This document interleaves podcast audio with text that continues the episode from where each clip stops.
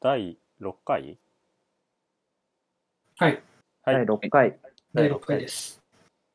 あのまあみんな旅行する人たちじゃん前提として、はい多分ね。でそれでね気になったのがうん。あの睡眠時間をどうとってるかっていうのがちょっと気になったんだよねお自分はあの移動中に寝る人なのよ電車で移動してるから、はいはいはいはい。でも人によっては電車で一切寝ない人もいるわけだしなんかそこら辺ってさなんだろうその人の個性出るんじゃないかなって思って、あなるほあ、なるほど。うんなるほどね。あるね、あるねう。なんるほど。電車で寝ないから、なんで寝るのか疑問でしかないんだけど。ね。寝るの？寝るんだよね。寝ちゃうとかじゃなくて、寝ようって思って寝るの。うんそれもも。寝ちゃうよりも寝ようと思って寝ることの方が多いね。え？あ、あへそう。うんあのそれ、なんか、た、ん？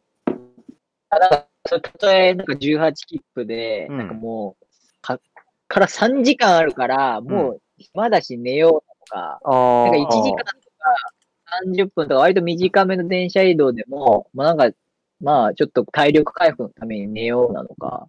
ああ基本ね多分2時間以上かなで乗り換えというか終点まで乗ってるってパターンが多いかもしれない、あ万が一はね、うん、考えてね。なるほど、なるほど。え。はいはいはい。えー。同行者がいる時はまあ結構見境なくいつでも寝てるけど。そうじゃなけれああ。な面白いうん、俺もね、結構ね、回帰線寄りだね。あ寝るタイプ。あ寝る。それをね結構子供とね一緒に僕旅行して寝てない？まあ、そうかもね。そうだね。うん、寝るね。うんなんか、俺は、うんあのーこの間、あれ、児玉と、あれ九州旅行した時だよね。あのー菜の花すごいさ、いっぱい咲はいはいはいい。てる。あれ、よく何線？わかんないんだけど、あ全然。のー、唐津に行く、ね、路線ね。佐賀から唐津に行く。佐賀から唐津ですね。を走ってる時に、車窓のちょっと窓開けて、まあそこ見ながらボックスシートだったかな、確かあれね。まあ寝うんうんてたのは、なんかもはやあれは、ああいう移動中に寝る贅沢だと思った。あーなるほどねそういうのはいいね。そう、それはいいですわ。うん。それはいいです。はいはい家で、上にして寝る昼寝とはうん、レベルの違う贅沢な昼寝だなと思って、俺はなんかあのあの時の寝寝てる光景をすっごいなんか鮮明に覚えてるんだけど、うとうとしてた感じ。だからそれ、それで自分にとって今これすげえ幸せだなと思ってたからだと何も考えずに黄色い綺麗な景色見ながら車窓を見て涼しい風当てて寝る。いやー、それは、贅沢だ、確かうに。ん贅沢かな児玉くんとか割とさ、あと僕のなんか同じ鉄道好きな友達とかでも、あのなんかサンライズ出雲とかうのん夜の車窓を見るのがすごい、あの、好きとかはい、こうずっと見てるのがいいんだみたいないう友達とかもいるんですけど、まあそれはなんかそれで僕ありだなと思いつつも、俺はなんか夜とかは、あの、なんだっけ、あの、18分で行くさ、大垣まで行くのなんだっけ、どう忘れした。ああムーンライト。そう、ムーンライトながらとかは、俺の車窓を見ながらうとうとして、サカナクションを聞きながらやるのが、なんかぜ ベースだなと思うんですよ。ああ贅沢か。確かにそう。かも。そうだね。うん。そこの中でのなんか非現実的性を味わえるのは、なんか昼寝でも味わえるのかなと思って、うん。僕はなんか別に昼寝は割と、そう見るぞとかっていうのはもちろん気持ちもあるけど、うん。まあ寝ることの方が、まあ、いいかなって感じです。うん。ああ、いいななんかそうやってせ選択して寝るというかさ、うんなんか俺も最近その良さというか、それの効果みたいなのは俺も感じていて、うん。3回目か4回目の時に話したかもしれないけど、うん。なんかその、一回寝ると、全部記憶がリセットされたりとか、感情がリセットされたりして、まあ、そう感じることが多いから。あえて旅先で寝てみるみたいなのは、あるかもしれないなその電車の中でうん。10分とか寝るっていうか、目つむあーてみるうん。けど基本的にはずっと景色見てるかな。なんかすごい今の面白いなと思ったんだけど、なんかさ、多分さ、セーブしてる感覚なんじゃない？あ何？あ。自分の旅行っていうストーリーの中で、やっぱり情報量多いからさ、セーブしてるのかもね。うん。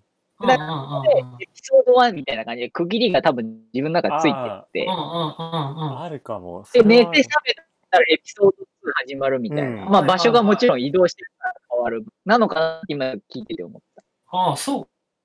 確かに。あの、話は、話というか、ぶった切りはされてるね。うんうんうん。なんだろう、起きて多から、分俺の、うん、あ、いいよ、先。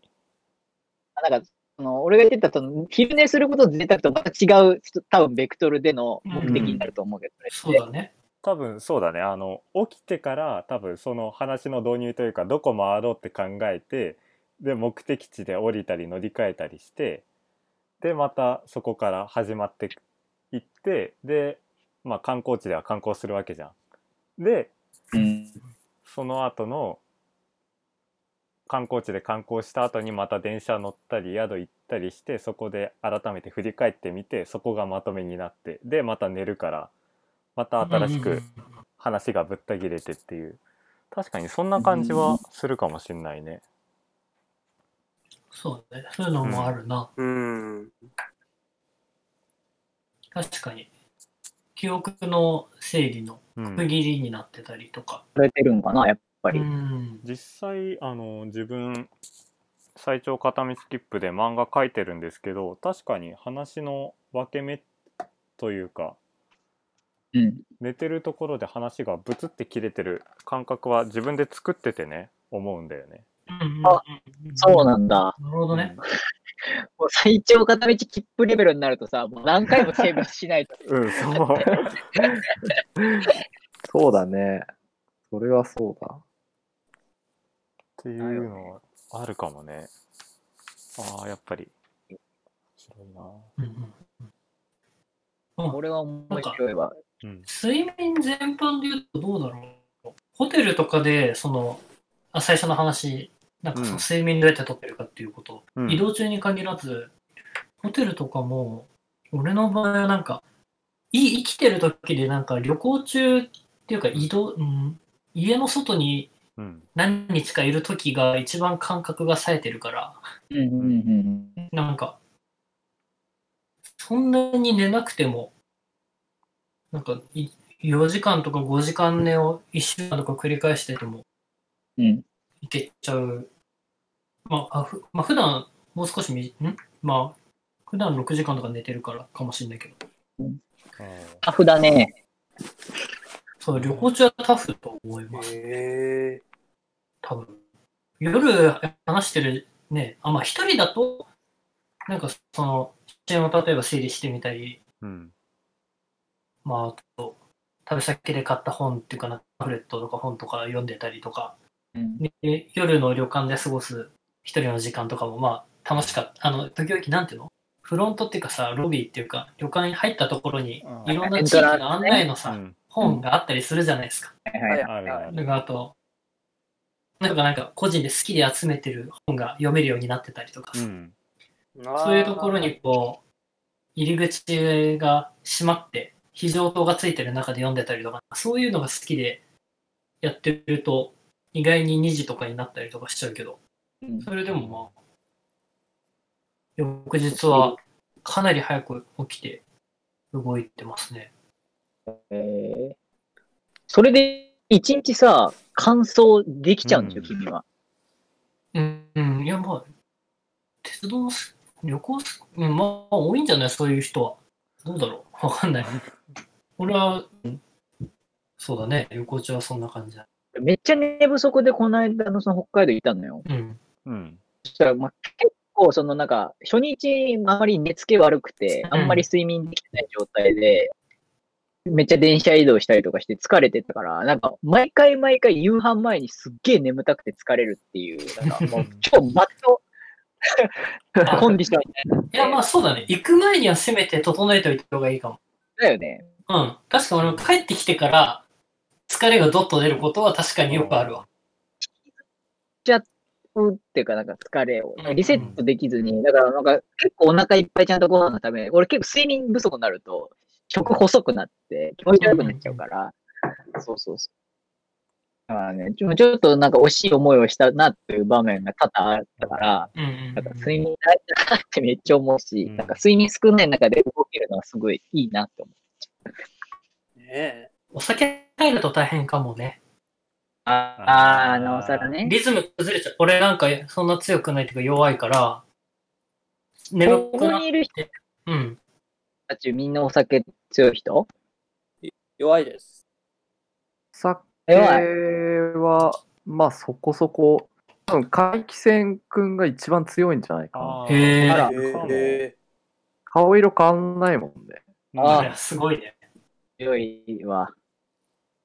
あんまり、僕お酒ね、全く飲めないんで。ああ。怪奇戦くんね、うんあの、一緒に飲んでて張り合いがないぐらい顔色変わんないから、今、今つまんねえのかなみたいな。確かにそうかもしれない。あんまり人様で酔った姿を見せたことは数回ぐらい片手で数えるぐらいしかないかもしれないし。そうだよね。本当に気持ちよく普通にお酒飲める人。まあそうだけどあの逆に酒飲むと太り太りやすいというかビールっ腹になりやすいからそこは気をつけて なるほどね。そういう、あんまり飲まないでいる人ですね。なるほど、なるほど、なるほど。ああ。そんなになんかお酒で割と旅のコンディションが左右されるとかにはならないかな。ならないかな。あのうんあさすがに酒飲むと眠くなるから明日早いというか、うん。早く寝なきゃいけない時に酒の力借りるとかはちょこっとあったりはする、うんうんなるほどね。けどそこまでそんぐらいかな？それ以外ではあんまり、うん。お酒のためを目的として目的地決めるとかってあるんですか？そういう人って。ああそれはないかな。ああでも、友達におすすめされあのこの酒美味しいよって言われたのはとりあえず飲んでみるとかはあったかな。うんうん。あうん。田沢湖ビールとかはそういうのでちょっと寄うんるついでに飲んでみたりはしたかな。うん。なんかわざわざ蔵を目的地に行って、なんか日本酒の蔵のところに行くみたいなのとこもなんか、ないかなって思います。ないかな。あでもそうなんだ。家族で家族にお土産買う時はまあ家で結構飲む人多いからそれなりにお酒買っていくと喜ばれるっていうのあるねあはいはい。あいいね。ここね、ちょっとね、やっぱ旅行する上で難しいとこですよね。僕いつも思うんですよ。えっとお土産とか？あ、ごめんなさい。あの、お飲める人と飲めない人って、あーやっぱ旅行行くと、目的結構さ、ばらつき出るなと思って。ああ。確かそうにかもね。僕はさ、その結構ありがありがたいっていうか、僕全く飲めないんで、本当に。あの、小玉くんもあんま飲まないし、まあ、キャベツくんもあんま飲まないし、まあ、うんなんならその僕の他いつも旅行行く友達もそんなに飲まないんで、なんかおかおお酒が目的とか、すごいお酒がテーマになることってないんですけど、ーうんおあの、それこそ、その、この間北海道、その去年冬行った時の大学の友達二人は、共にお酒が飲める子だったし、好きだったっていうのもまあもちろんあったから、まあ札幌ビールの工場とかにね、行ったりとかしたんですよ。はいはい。あはいーはい工場行く自体は別に面白いし、好きだ、まあそういう歴史とか見るの好きだから全然行くし、いいんだけど、まあやっぱお酒の飲み比べとかになってくると、まあどうしても話の輪に入れなかった。あまあね。多少はね。そうあか。あるかもな。そうそうお二人はさ、その、僕の友達二人は3種のビール飲み比べしてるのに、僕だけノンアルのビール飲んでるみたいな。とりあえず形式的にね。うん、とかになっちゃうと、なんか向こうに気使わせるのもあれだし、僕もなんか僕で、なんかちょっとやっぱこう、まあなんか入れないなっていう気分になっちゃうし、まあお酒テーマにするのってなっちゃうと、なんかまあちょっと僕の旅行した意図とやっぱばらつき出ちゃうなとか思って、あ、難しいね。ここね、いつもね、難しいなって思っちゃうんですよ。でも、今年8月行った時のその相方は、あうん。の、お酒全然飲める必要ないんだけど、なんか別に、え、の、の、全然飲んでいいっすよって俺は言っても、なんか、あ、いいや、別に、みたいな感じで、なんか自分のペースで、結構その俺が気にしないタイミングでスッとお酒を自分で買って飲んでたりとか、うん。あのお土産コーナーとかで、あなんかうちのバイト先が作ってたビール買ってみたとか言って、まあ、飲んでたりとかしてて、なんか本当になんかこう、俺の気を使わせないで、自分自身もそんな使ってないんだけど、こううまい具合に、まあ、ご自身でお酒楽しんでるって感じだったから、へえ。すごい旅してて、なんだろう、やりやすかったっていうか、その別に、お酒飲めないっていう自分のことをそんなになんかこう、意識せずにね、旅できたなと思ったんだけど、まあ、こう、そういうご経験皆さん、ない？ううんん。そこまでないかな。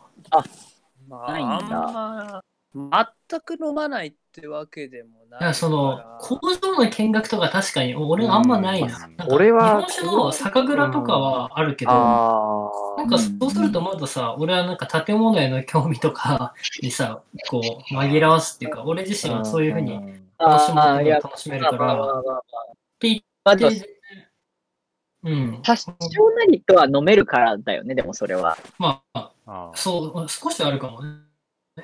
うん。けど、そのまず、うちの家族に関しては誰も飲めないから、ああ。一口したら頭痛いとか吐きそうとかっていう人ばっかだから、同じです、同じです、同じです。僕も同じなんです。だからまあ、その家族旅行とかでそういうところに行く機会が、そそもそもやっぱ少なかったっていうのはあるかも。ああ。けど、いや、そうだね、ビール工場とかは確かに大変かもね。確かに。ね、なんか、まあ、ご飯との、なんつうの、ペアリングとかでさ、ワインの、うんどうのこうのとかも含めてとか、例えば旅行の楽しみとして食事の中のお酒とかっていうシーンも出てくるわけじゃない。うん。うん。そうすると、その、なんつうの、同じ場所で同じ体験をしていながらも、なんかまあ、共有できない話題とかっていうのがあー、まあ、どうしても出てきてしまうと難しいなって結構ね、思ってしまうんですけど、結構皆さんそこまでなんか意識したことはない感じか？あんま考えたことないかな。まあ、そういう環境にまな、まあ、巡り合ったことないって感じ。うんあまあに、ーそうだうな。んお酒に限らず、極論なんか、旅行中に全部の楽しさを共有できることって、やっぱ難しくてないからそれはそうまあ確かに。そうそ確かに確かに。そのうちの一種類くらいうん。かもしれないね。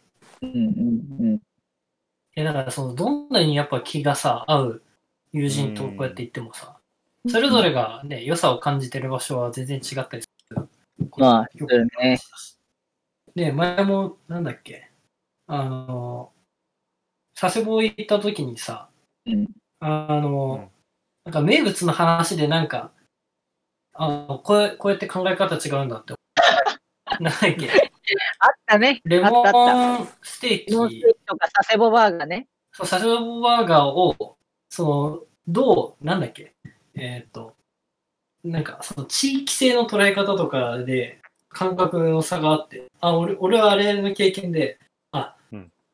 なるほど、そういう、なんていうか、なんか、で俺は最初ああいう、なんていうのかな、なんか、ここ数十年の間に、うん。その、地元観光化目的で、どんどんできていなんかこう、売れていったものとかに対して、うん。なんか、それよりまず前になんか、もっと昔からある地域のものを見てからの方がいいんじゃないっていうスタンスだったんだけど、なんかそその旅行した時に、うん。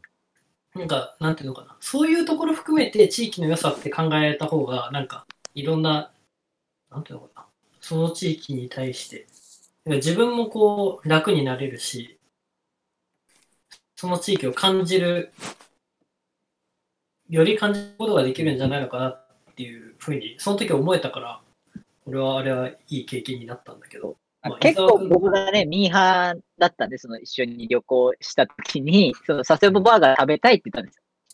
あでもなんか、こ児玉くんは佐世保バーガーは、でも実は佐世保じゃなくてみたいな、出たのはみたいな。そういうことで、ちまちまね、言い出してね。そうそもそも言い出して、うん。なんやこいつって別に俺はなったけど、いや別にだから佐世保バーガーが有名なんだから佐世保バーガー食べればいいじゃないっつってうんそうで、なんとかして、その、そのうんそうなんか、まあ、その工程というか、その、うんルートに佐世保バーガーをぶち込んだんですよ。うんそう。でもなんか、でも別に子供くんがそのなんか佐世保バーガーの実話を話してくれたのは、別になんか、あ、おもろいなと思ったし、別にその、ね、別に美味しいす名物なんだから、まあ食べてみたらいいんだろうなと思ったら、うん俺はね、そうそうそうじゃね、あね、そんなひねくれたことがありました。はい。ああったんです。あと、レモンステーキね、佐世保のね。そう。いや、あれはいい経験になりました。本当すすごい僕、あのうん、旅先でのご飯に、そのなんかそこでしか食べれないものへのこだわりがあるんですよ。あああ。さっきなるほど言った、その北海道でしか食べれないであろうニシンのお寿司を絶対食べたくなったっていうのも、まあそういうことなんですけど、なんかそこに来たならば、そこでしか食べれないものをちょっとでもいいから食べるっていうのが、なんか自分の中で旅のなんか幸福度を上げるポイントなんで、ーなんか佐世保行ったタイミングで、じゃあ佐世保でしか食べれないものなんだろうと思って、なんか佐世保バーガー、あ、じゃあ、唐津か。あれ、唐津バーガーだったんだっけ？そうだね。唐津バーガーはうん。食べたし、佐世保なんだろうっつって、夕飯で佐世保のやつ調べたら、なんかどうやらレモンステーキが有名らしいと。うん。あ でもなんかそれって、なんか10年そこらでできた、あの、なんか観光的な、レモンって有名なのかなみたいなところが入ってて、なんか全然別に長崎牛肉も有名でないし、みたい ああ。牛住むところないよな。な。いや、まあでも、あ、でもなんか結構有名人が来てるっぽいし、みたいな。いいじゃん、っつって。無理やりね、あれはもう閉店間際のさあのレモンステーキ屋さんに入ってて、マギアだったね。間際だったね。入って、あの、でも美味しくね、お肉もいただいて、。お店の人もすごい優しくて、あうん。なんかあれはあれで本当いい経験だったし、っていう感じでしたね。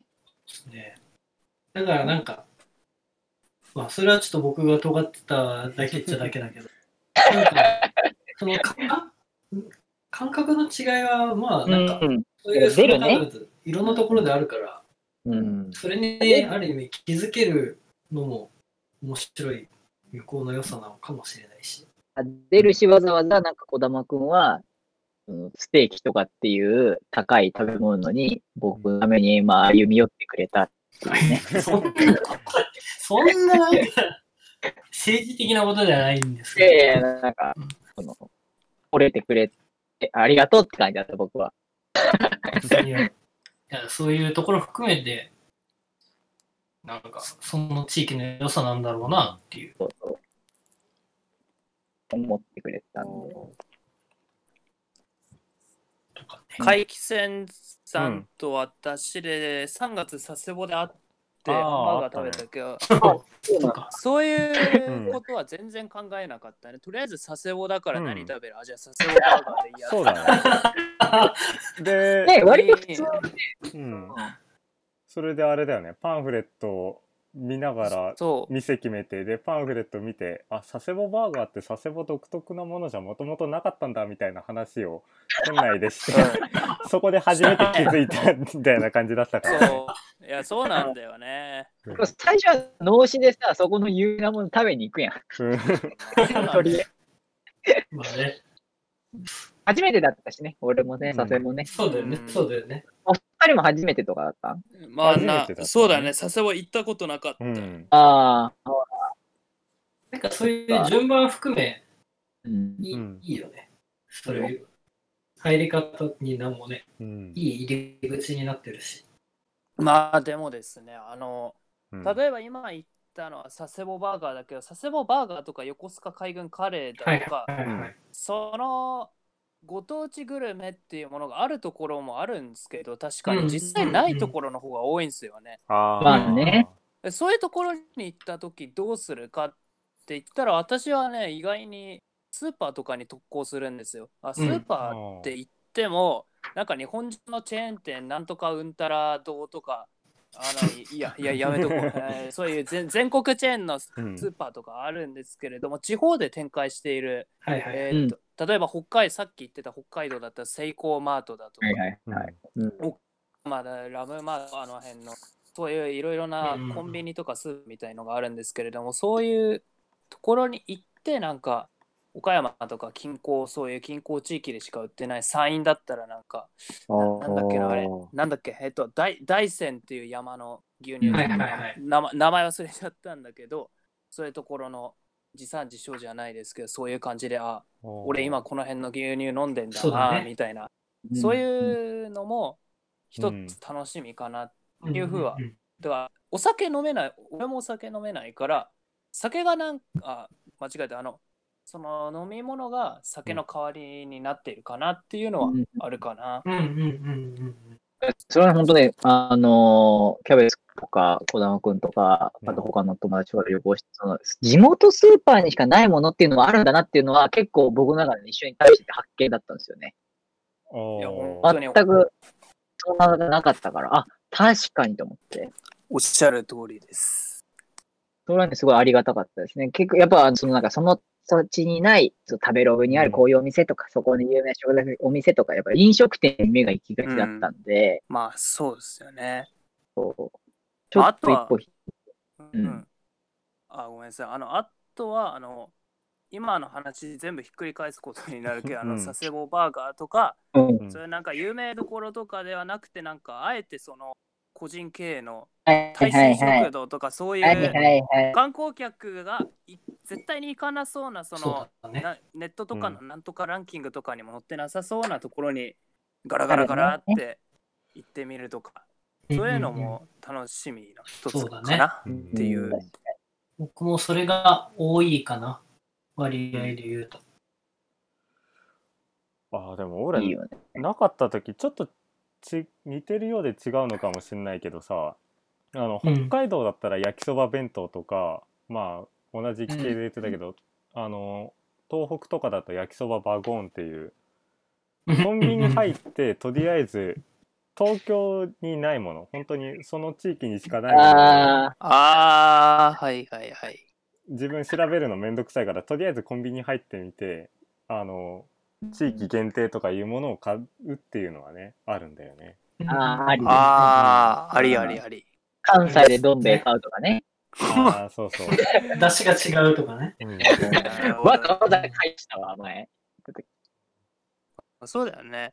うん同じコンビニでも売ってるもの違うとか結構うんありますからね。やっぱ共通してみんなあれでしょ、やっぱその、普段食べれないものというか、まあうん普段なかなか口にできないものを、まあいろんな切り口で結構みんな求めてるよね。そうかも。まあ、あるかな。それはまさに、うん。まさにですよ。前も出たかもしれないけど、なんかそこ含めて、なんていうの、その食べログとかに載らない地元の人しか行か店に行くみたいなところとか、その観光客からしたらなんでこんなとこ行くのみたいな、普通の街にあるスーパーに入ってうん。食材を買ってみたいなのも、なんか旅行本当いろんな目的があるけど、前回話したその俺が北海道行った時はあれは観光客目線すごいある意味典型的な多分観光を旅行でしたんだけどうん。今のスーパーとか地元のお店みたいな話になってくるとうん。なんかそこの土地の人になりたいみたいな感情みたいなのが少しこう入ってきてる気が自分の中でしてるかな。生活者になりたい。なるほどね。だから北海道の旅行、この道東行ってきたやつに関しては、もういつも最近そういうことしてたのに比べるめっちゃなんかれ例外的だったな。観光客として行った。うん、普通地の方がまあメジャーなんですけ多分ね、うんそうだね。うん自分でもなんか、まあね、父親と行ったからってなるけど、家族旅行の時の感覚って確かにそうだった。どね。ああ、なるほど。なんか一人で出かけたりさ、こうやって高校とか大学の友達と出かけてきた過程で、なんかそういう生活圏とかを求めたりとかするようになったんだなっていうのを感じた。そのうんうん僕はどちらかというとね、メジャー寄りな旅行だったんで、それこそ児玉くんとか、あーね、ケツくんとかとくっついていくと、あの、ちょっとそのなんか、普通じゃあないような旅行になるんで、あの、得した感がありますね。あ、こういうの知れたんだとかいろんなバリエーションあった方ーうんね、楽しい。ね。うん。いや、それがね、僕、もう、あの、児玉くんとかにもよく言ってるんですよね。レンタサイクルすると見つかるんですよね。歩いたりとか。うんうんうん。いやー、もう大当たりでございそうだよね。もう、その、意外にその、ルートが決まってる交通機関とか、バスとか、やっぱうんね、もうメジャーどころしか行かないんで、あえて自由行動ができる、そのチャリとか徒歩使うと。見つかりますようね。偶然のね。あ、いいじゃん、みたいうんまあ、なんか、くうん、あ、いいよ。あ車とか電車だとやっぱ拾いきれないところも歩いたり自転車乗ったりするといろいろさっきの食堂とかもそうだけどたまたま街を自転車でこう入れて、あなんか面白そうな店あるなってな。いう発見につながることもうんうん。うん。うん。経験上結構あるから自転車でやるって自転車でレンタサイクルかレンタサイクルで街中を歩いてみるっていうのもあんましないのかな？どうなんだろう？レンタサイクルって結構使うのかなみんな？とはいつも思ってます。都市部だと使うかな、俺は。ああなんなんとかし県庁所在地とかだね多と分か、まあ、あと3、40万くらいの都市だと、駅前。ああはいはいはい。うん。そうだね。なんか、確か、最初の方話したときに、ゾーン、バイク、あれ？バイクで、あ原付か。はい。ね、原付で旅行する話を確か、ちらっとしてくれた気がするんですけあど、ああ。ら、いいですね。なんか、多分車と原付をは、その間で多分感覚が違うんじゃないのかなと思全って。然違うでしょそうなんかあ原付で旅行する人の、その、そういう楽しみ方みたいなのを聞いてみたい。原付どうなんだろうなんかその移動のうん感覚というか、ね。どうだろうな。まあでも、そうだね。やっぱり車で行けないところになってくるのかな。やっぱり河川敷走ったり、すごい、そうそうそう、細いとこ走ったり、うんうんうん。まあそれこそ住宅地なんて車で走ったらややこしくてしょうがないしね。確かに。うんそうだね。原付で旅行するときは結構最短ルートを目指したりするかな。ああ。おああ、返すことになったり、うそうするんだけんど、うんうんなんか全然知らん街の知らん住宅街をこう、いいね。ジグザグ行ったり、ああ。そうだね。そういうことが多いかな。いや、いいっすね。うん。それでいてね、自転車より速いから、ねえ。そうそうそう変。化も。二人と同じフットワークあって、車に近いぐらいの距離感でね、そうそうそう行動できるってことは。うんうん電車もそうだけど、車と一番違うのは、その空空気感とか、うん。そういうのをこう直に得られるから、に匂いとかね。うんうんうんうん。はいはいはい。体が外に出てる分。ね。そうそうそうそう。なんか急に空気変わったりするからね、トンネル抜けたりとかすると。ああ、わかんないね、車じゃ。確かに歩きでもわかんないしねそこまでだと、うん。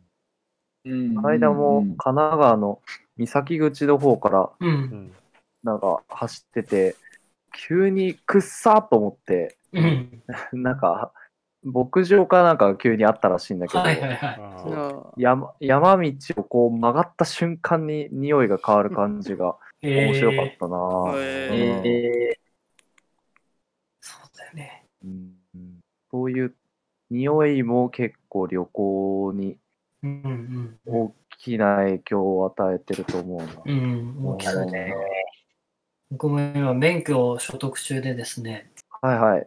あの、普通に乗用車を、ああ、じゃあ原付も自動的に。そうそうそう、いいじゃない今やってるけど、かけどだからなん、なん、普段自転車で移動することが、まあ、当然ね、車のうんつ使えなかったら自転車が多いんですけど、だと、なんか風感じてそのスピード感とか、なんか向こうからなんか来たなとかさ、音とかうん。感じられてたのがうん、車の中に乗ると、なんか窓もあるし、なんか間に邪魔な柱っていうかな、何こう、棒っていうかさ、見えづらいし、風も感じられないし、音あも聞こえないし、なんか、その怖さをちょっと感じていて、逆に原付とかになると、それが少し取っ払われて。ちょうどいい感覚が得られるんだろうなとか、うん今聞いてて思いましたな。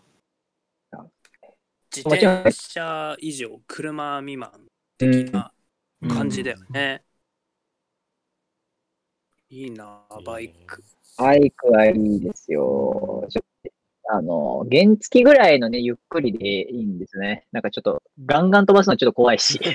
ああ、確かにね。あ北海道とかなんかよく原付で一周とかやってる人ああ。聞くけど、どうなん？あれも結構え長そうだけどな。しんどいだろうな。北海道なんかバイクで行ったら楽しいんじゃない？あれどう？いやー、時間かかるよ。うん。いやー、楽しいと思う。いろんな人にああったよ、なんかその、駐車場みたいなところでさ、ああ。ライ関ダーって東人そう関東とか、うん。あと名古屋とかのライダーが、えー。あの名古屋大洗、なじゃあ名古屋仙台苫小牧のフェリーで来てたり、あと四国とか、うん。あの近畿あたりにあ、中国地方とか近畿あたりに住んでる人が、舞鶴からのフェリーで来てたりとか。あーは、いはいはい。で、みんな、さすがに原付は少なかったかな。大変なんでしょう。さ北すが海道の原付でもあるのねスピード出ないしね。いやーでも原付でも十分楽しそうに見えるけどな、俺。うんやっぱ高低差でかいあるとね、あきついと思うあ上りがやっぱり スピード出なくなっちゃう。出なくなっちゃうし、燃費はいいけど、みたいな。なるほど。うん。まあ、わかんない。北海道はな、北海道、身体的な辛さがやっぱありそう。かもね。うん。途中で休むみたいな概念ないからね、もうはうん。8時間バッと行かないといけないから、ケツとか多分とんでもないことだあと思う。うんハードだ。ハードだよ。あーもちろん大変だと景色もいい広さけどを実感しました。車でも、乗用車でも、うん。そうね。すごいとこだと。ね車は車のね、またあの旅というか、まあドライブの良さありますから。そうね。うんあれ、ここにいる人みんな免許持ってるの？まあ子供くん今取得途中でまあ取れるとして。僕、車持ってないですね。僕、バイクだけなんですよ。そうなんだ。そうなんそれはへ何？原付だけってこと？原付2種まで、そんな人めったにいないと思うんだけど。ない 何？原付2種までってどういうこと？原付手前はできるってこと？じゃあ。あ、そそうそうそうそう。125までは乗れる。あーへーなるほどね面白いな高速乗れないの。そうだよね。高速乗れないんだよね。高速乗れないの。へ回帰線はえーっと、自動車だけで、まあ完全に今ペーパードライバーになっちゃってますね。取ったのが2年ぐらい前で。あら、運転はほとんどしない。しないし、下手。あ、下手なんだ。下手、下手だね。けるな。さすがにこれは自分の注意力っていうのもあるけど 教習所で一回うっかり右車線に入っちゃったことあって うわこの話めっちゃ好きだなう。ん あ次右折するから右で待っとこうって思ってあの反対車線に入っちゃって待ってたってことがあって危なすぎる。すごいな。っていうぐらいあの本当に注意力がないからねあのややめた方がいいみたいな。車大変だよね。うんよく一瞬であんないろんなこと考えてさ。うんまあ大変なんだろうけどね。最初はやるよ。うんきついっすよ、やっぱ。だからさ、に、うなんだろう、右折車線、まあ、信号待ちで右折車線と直進と、うんうんえーっと、みたいな車線がうんあるとき、まあ、あと三まあ、あの、左折車線もあるかな、うん。信号待ち3車線ぐらいあるときにさ、うん。直進した場合、うん。車線が1個に絞られるときあるじゃない、うんうんうん。あはいはいはい。そうするとさ、はんその対向車の車線はさ、もう僕こっちと同じようにさ、3車線、要は右折、直進、左折でさ、3つあるじゃん。うん。うんああ、あるね。だからそのさ何？その、た、その、組み合わせ的にさ、こっちはさ、左から2車線目で直進で待ってたからさ、向こうも左から2車線目に入ればいいのかなって思うとさ、対向車線になっちゃうみたいな。うんうんうんうん。はいはいはい。一回夜中走ってて、それやって、めっちゃ友達に怒られて、怖いね。お前対向車線だぞって言われて、ああ無意識でそのままブーンって直進したらさ、ああってなって。やってますよ、それぐらいはう。ん多分。もう夜はね、ドライブいいですから、確かに。うん。よし、なんか。そうなんですよ。タイムズのね、僕、カーシェアよく使うんですけど、夜は。うん。安くできますし、あれってどんぐらい安いんですか？タイムズのカーシェアの夜は、今、その期間限定パックみたいな感じで、はいはい。まあ、朝、あ夜の18時から朝9時まで、うんえっと、770の基本料金に、えっと、1キロあたり16円。へえ、あ、めっちゃ安い。で、ガソリン代かかんない。え？おーガソリン代かかんないんだ安いね。かかんないんですよ。だから100キロ走っても、1600円プラス、えー、770円だから2300円ぐらい。お安いへえ。めちゃくちゃ安いんですよ。これ、これしかも先、先月ぐらいまでは基本料金550円だったからね。へえ。めちゃくちゃ安いっすよ。夜、本当に、あの、日帰り温泉とか行けちゃうの。うん。夜日帰りのわけわかんない。確かに泊まれよみたいえだからこ。この間、その友達に、いや、タイムズ借りて、その、な、な、山梨のほったらかし温泉行こうよと。で、日の出見て帰ってくるみたいな。はいはい。温泉のあー日の出見て帰ってくるみたいなのやろうよ、つって。であそこは、行ったことある？行ったことありますありますあ昨日出の時にまあちょうどそのえ日本縦断の旅行中に宿の人から早起きしたらうん。車で連れてってくれるよって言われて、ー。えええいいな。ー。いいね。そう。5時じゃない。5時ぐらいに起きてそのまま車乗せてってもらって、で温泉で降ろしてくれたっていうことがあったね。すごい。えー。だいぶ急勾配な坂を登ってくるよね、うん。あれね。だいぶ急勾配本当に。そう。行ったんですけど、それもね、だから日帰りで行けたんですよ。そのその夜パックだけでね。うんうんうん。夜出て、その朝9時までに帰ってくればいいだけだったから、うんその、なんかレンタカー借りるよりもね、めちゃくちゃ安く温泉行って帰ってくるみたいな。すごいおすすめです。そういうこともできるね。そういうこともできちゃう。車ね、その移動距離がやっぱうん最大の武器なんで、うんうん。確かに。これは強いですよ。なんか。みんなタイムズのカーシェアはね、ぜひね、学生は基本料金かからないから、ね。取ってほしい。使うべきだね。確かに。で、1台の車をタイムズのカーシェアを持ってる人同士だったら、シェアできるんですよ。うん。うん。うん。うん。その、登録すればね、予約するときに。それもいいね。そうそうそうそうそう。めちゃくちゃおすすめなんで、車旅行も行きましょう。いやー、バイクもやりたいな。バイク旅行もしたい。バイクいいですよ。ねえ。一番いいと思うな。うんこの時期暑いけどね。あ、そうね。冬は寒いし、夏は激アツだろうね。春やっぱ秋。走ってても暑い。うん。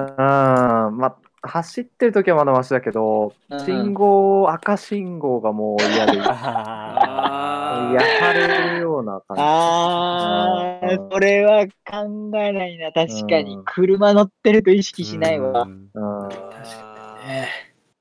いやー、そこで自転車ですよ、みんな。自転車の方が暑いじゃん。暑いでしょ。ハードでしょうよ。なんか、俺、うん。クロスバイク持ってんだけど、あの、うん。普通の速そうなやつ。ううんん。ママチャリに乗って、夜田んぼ道を風がそよそよって吹く中走ってみたらめちゃくちゃいいじゃんってことに気づいて。うんでクロスバイクとかロードバイクってあのガチで速そうな40キロくらい出るやつってのはうんあの椅子が板でペラッペラで痛いよね。わ死かる。んでしまうんですよ。そうでママチャリっていうのは姿勢も前傾姿勢にならないしだね。サドルも分厚いからケツが死ぬっていうこともないし、うんスピード出ないけどこれでなんだろう出かけても何かかけて出かけても面白いんじゃねえかなって思ったん空気圧パンパンにすれば多分20キロくらいは。頑張れば出るし、で、荷物も背負わずカゴに入れていけるし、うん。なんなら学生のうちにしかできないことの。一つでも、体力ないと。うんそう。まあ体力は多少は必要だと思うけれども、中学生の頃、ママチャリで東京タワーまで行ったわ、柏から。あらららら、いいじゃないですか。あららって。俺もでも鬼しんどかった。うん。やってたな、でも。俺もやってた。なんか、深夜に家出て、東京駅何時間で着けるかって毎回タイムアタックしてて。えそれ一回じゃなく何回もやってたってこと？そうだね。やば今回は何時間何分で、今回は何時間何分、ああ、信号引っかかりすぎて5分伸びた、うん最悪だってうん。思ってたりはしてそんたかなな。アスリート目線でママチャリで東京駅まで漕ぐ人いないよ。あれはと途中から機機材じゃねえや、あの、チャリが変わ,、変わりまして、ロスバイクになったけどあ、あはははそんなに15分くらい早くなるかなって思ったけど、5分ちょいしか変わんなかった。なんだよって。ええーあの、キャベツさんは回しに早いんでしょ。マーチャリ早いっていうか、都心部に入るとやっぱ信号が増えちゃうのあと、そっちかうん。ああと、あと単純に俺の足が速いっていうのもいや、、早いよ。それは確実にあると思います。早いと思う。チャリンコか脚力がね。あそう、俺、き足、足速いんだよ、ちょっと。よくね、文京区のあの自転車がね、春日の駅から、ねはいはいのそばの駐輪場でね、うん500安く借り入れて、えーよくキャベツさんに一回だけついていったことがあるんです。はいはい。その時もね、早いで。あった。え、でもあれ、あれ、だいぶ、だいぶ遅くしてたけど。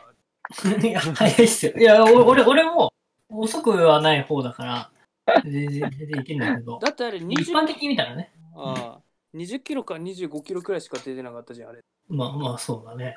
ちょっと安全運転で行こうかな。ママママチャリレーサーが過ぎるね、君そは。のチャリレーサーなんでもね。すごいわ。都内のね、自転車もありですよね。あーありですね。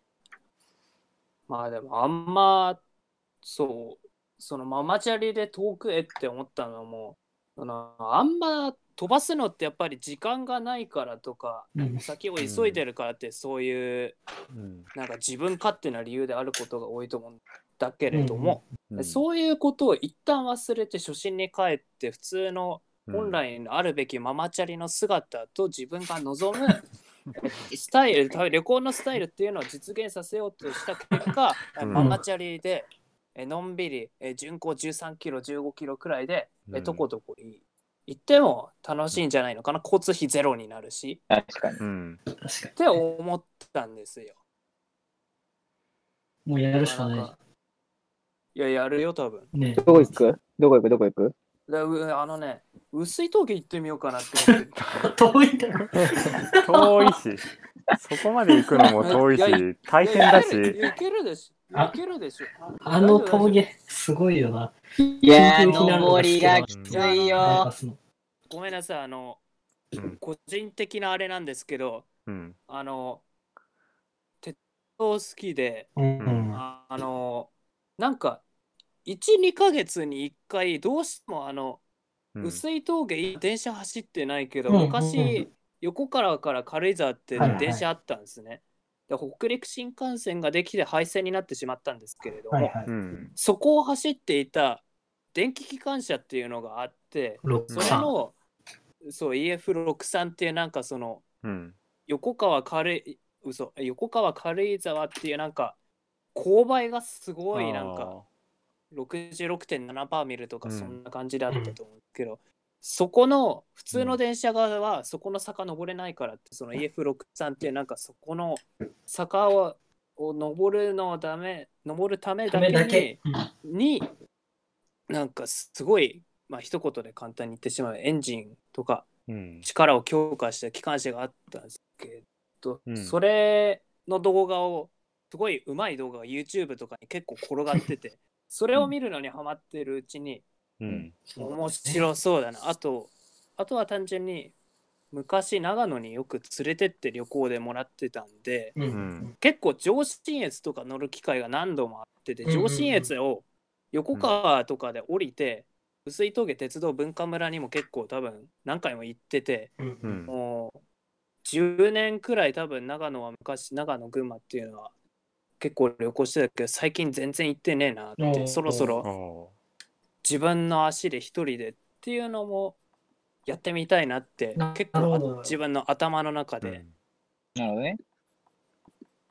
まあ、ただ鉄道じゃなくてその薄い峠に限らずうん。ありまありません？なんか皆さんあのもう何十年も昔何度も行ってたけれども、最近もう全然そういやあそこ行ってないなって今どうなっちゃったんだろうなみたいな場所あるある。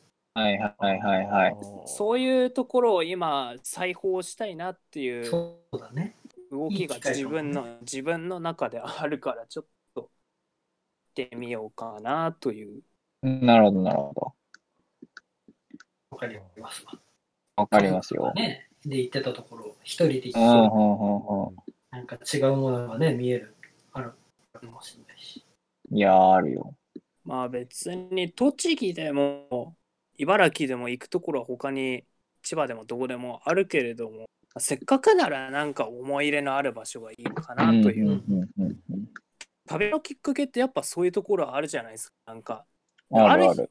である日突然なんかをどこどこに行こうってパッて思いついてそれもなんかスリルがあって楽しいと思うけれども、うんうんなんかある日突然思い出した昔の記憶っていうか、うんそういうのになんかつついてってみるっていうのも、うん大事だよノスタルジーっていうかうん。面白いのではないかなっていう歩いているうちにあ昔そういえばここでなんかはっきりは出てこないけれどもこういうことをしてたかなってなーみたいな。ーそそうそうそうそう。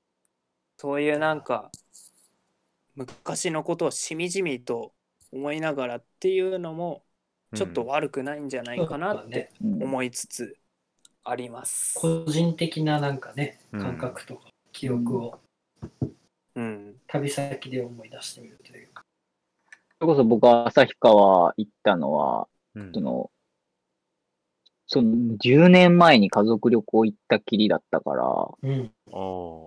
お本当は予定なかったけど、まあ行くかってなったのも、まあい、い過去に行ったとこ、割ともう一回旭川動物園行ってみたいな、みたいな。で、八屋で多分ラーメン食べたんよ。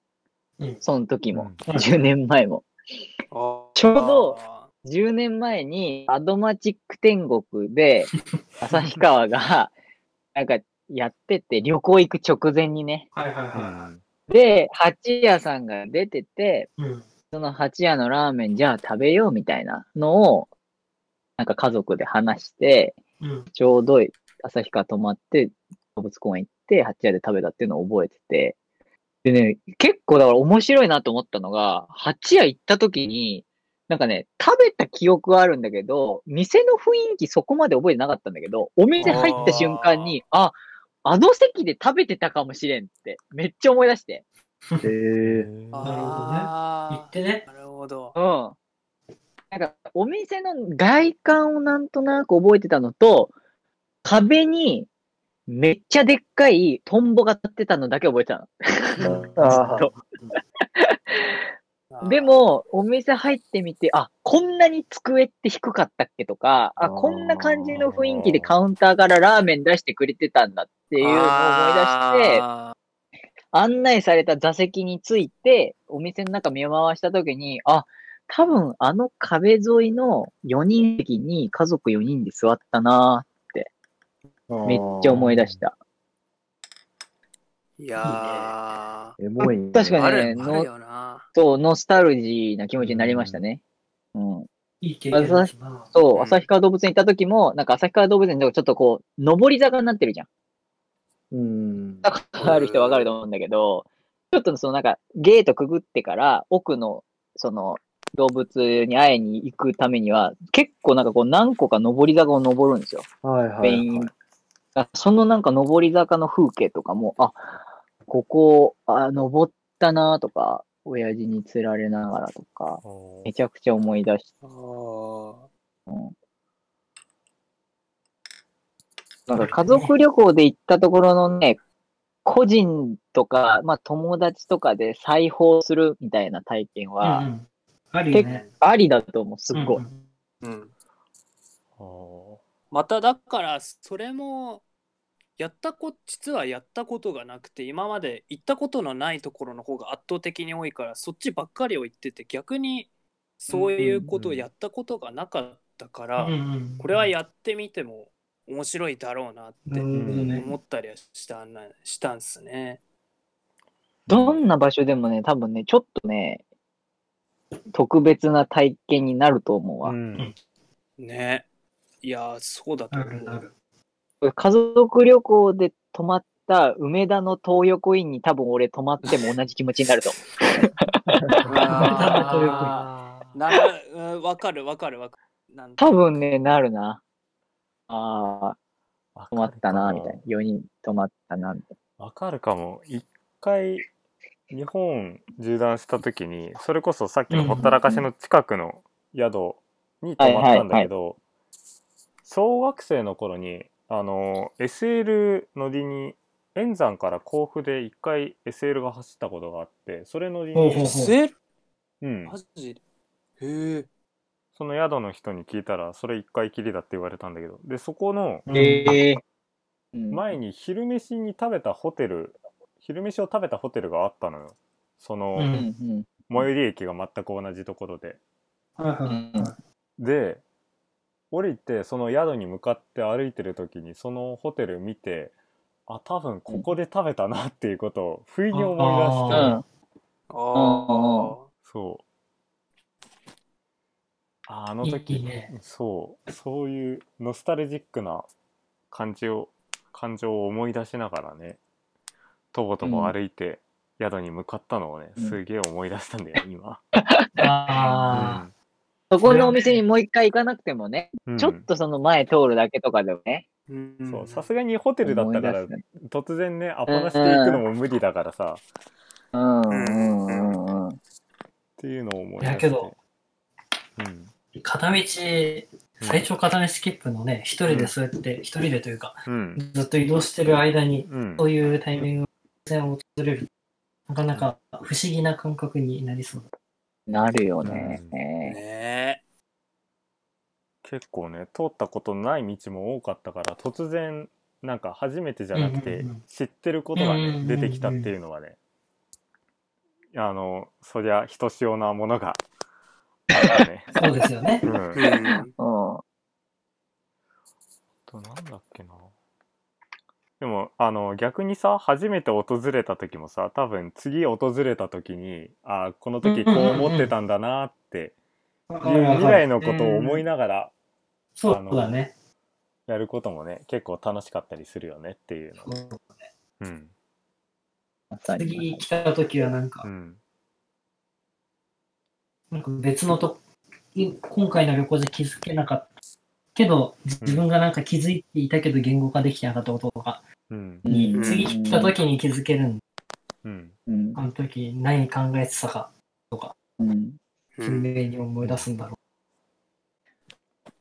意外とでも不思議なものでさ、あの、何回も同じとこは行ってるもののさ、うんまあ新しい発見あったりするくない、う。うん。うんうん。ねえまあ、あるね。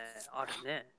あの、この小玉と伊沢界隈では割とその有名なんですけど、その日光に別荘を持ってる友達がいるんですよ。おじいちゃんを、おばあちゃんがね、おばあちゃんがね、その子のおばあちゃんが、僕らの同級生のおばあちゃんが日光にそう別荘を持ってるんですけど、まあ結構そうだから、その彼と一緒にとに行けば泊まらせてくれるんですよ。うん普通はね、修学旅行と、まあ、死ぬわぎまのじいさんになってからの旅行で人生2回ぐらいしか行かない日光に、僕はもうかれこれ5回以上行ってるんです。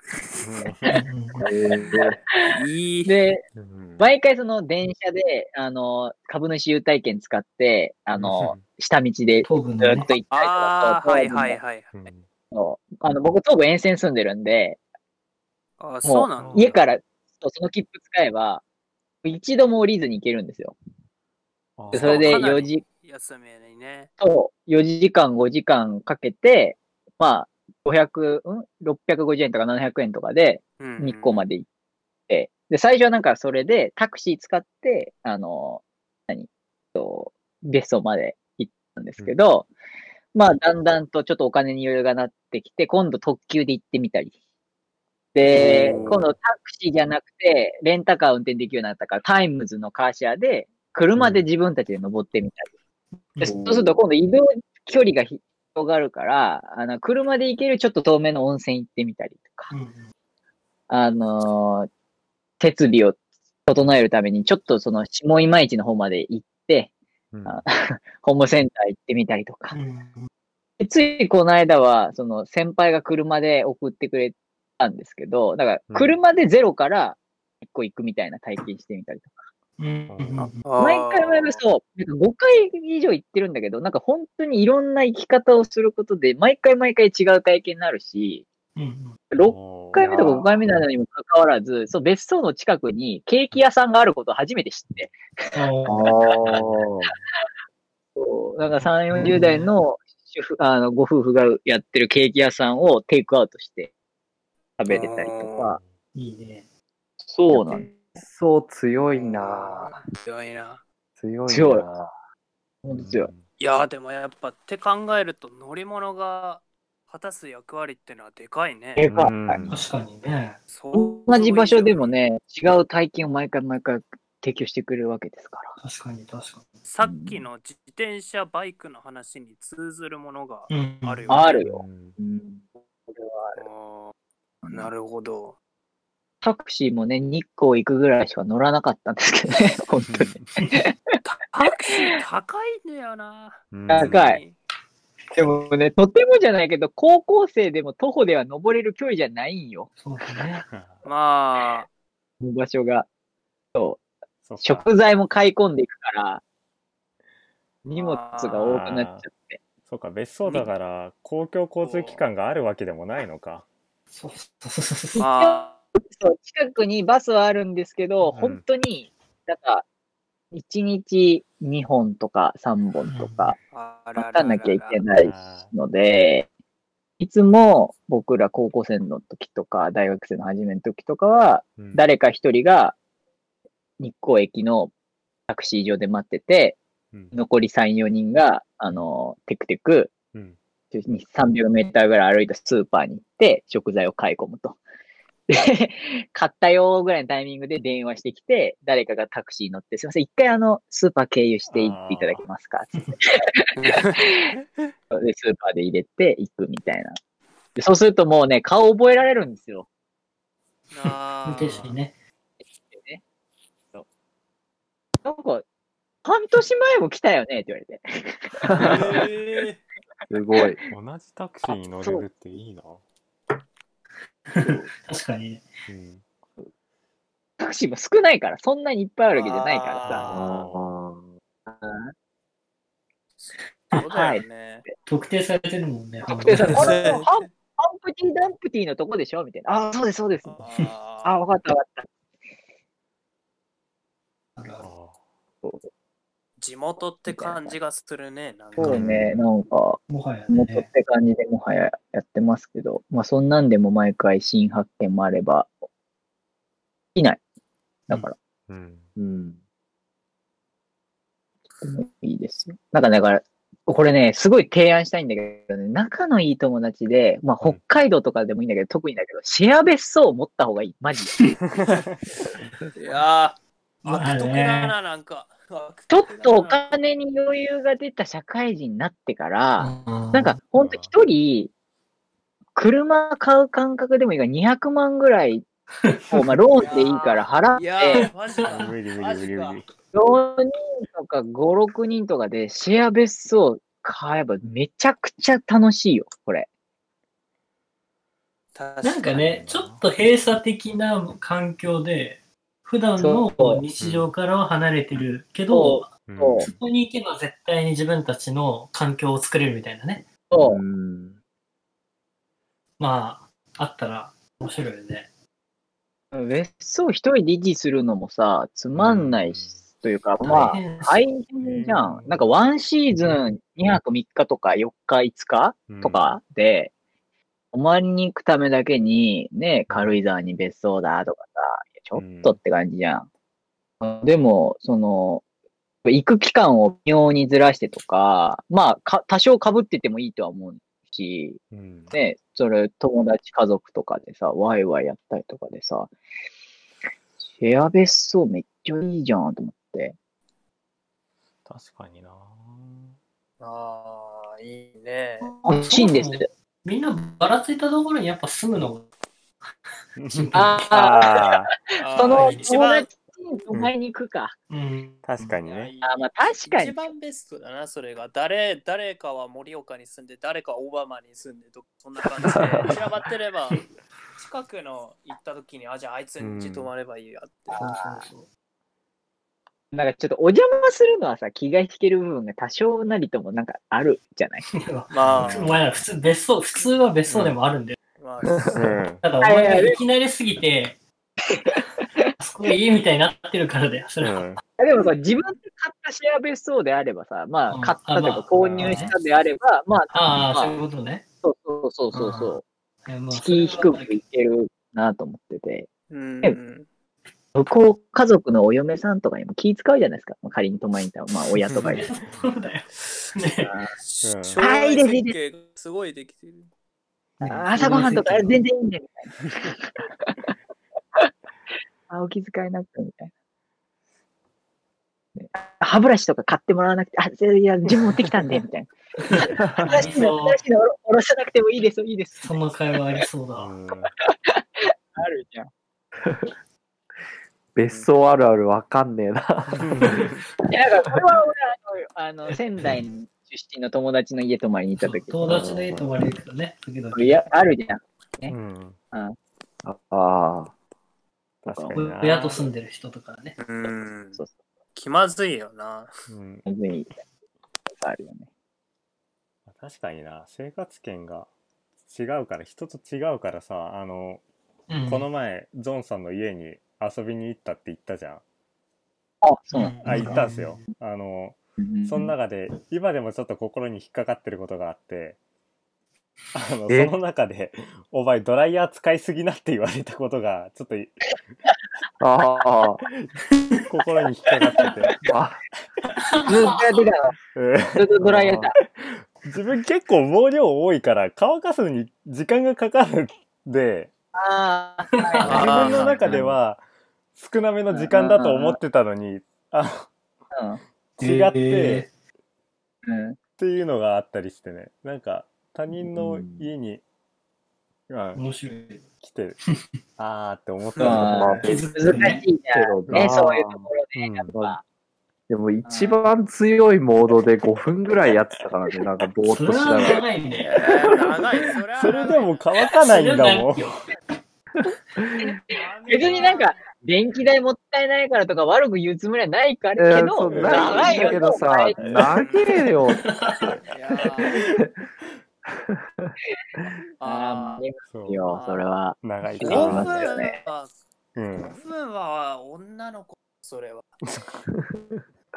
逆に俺とかはドライヤー全くやらないからさ、お前ドライヤーしろよとか多分言われる。かもしれない逆にあー。うん俺も自然乾燥が30秒くらいかな、やっても。うんほんと